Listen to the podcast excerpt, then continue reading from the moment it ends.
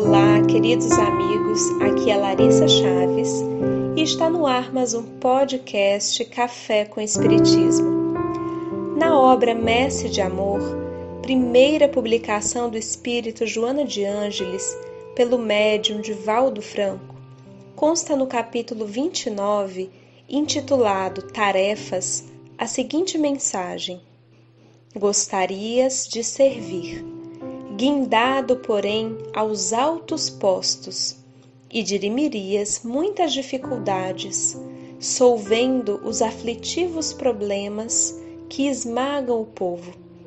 Preferirias atuar em relevantes compromissos nos quais a própria atividade se convertesse em repressão ao crime de todos os matizes. E mais adiante ela continua Desconheces, talvez, que todos eles, convidados pelas leis a atenderem às dificuldades dos outros homens, são igualmente homens em dificuldade. Atormentam-se, sofrem, choram e vivem com a máscara sobre o cariz, conforme os figurinos da política infeliz ou os modelos da cultura em abastardamento são iguais a ti mesmo. A posição de relevo não faz o caráter reto. A troca de governo não opera a repentina mudança de moral. O problema social é mais complexo do que parece. Todas as tarefas do bem são ministérios divinos em que devemos empenhar a vitalidade sem esmorecimento nem reclamação. Sem as mãos da humilde cozinheira, as do sábio não poderiam movimentar o progresso humano.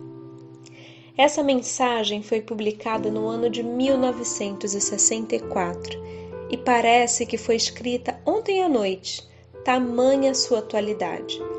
Temos o hábito cultural de nos comparar ao outro Desde cedo as pessoas nos comparam aos irmãos, aos primos, aos colegas de classe e assim introjetamos esse costume de estar sempre observando quem foi melhor, quem é mais importante, quem tem as tarefas mais importantes. Sem perceber, levamos estas mesmas comparações para as nossas instituições religiosas, inclusive espíritas, olhamos para as pessoas com tarefas de maior exposição, como palestras e estudos, ou para aquelas dotadas de mediunidade ostensiva e nos comparamos.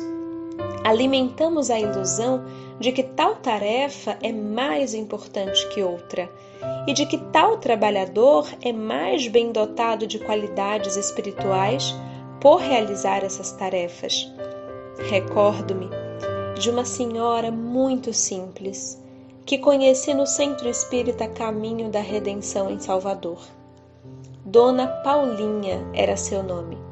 Estava sempre caminhando entre o público antes do início das reuniões, explicando como fazer a assinatura da revista publicada pela editora da casa e sobre o Clube do Livro.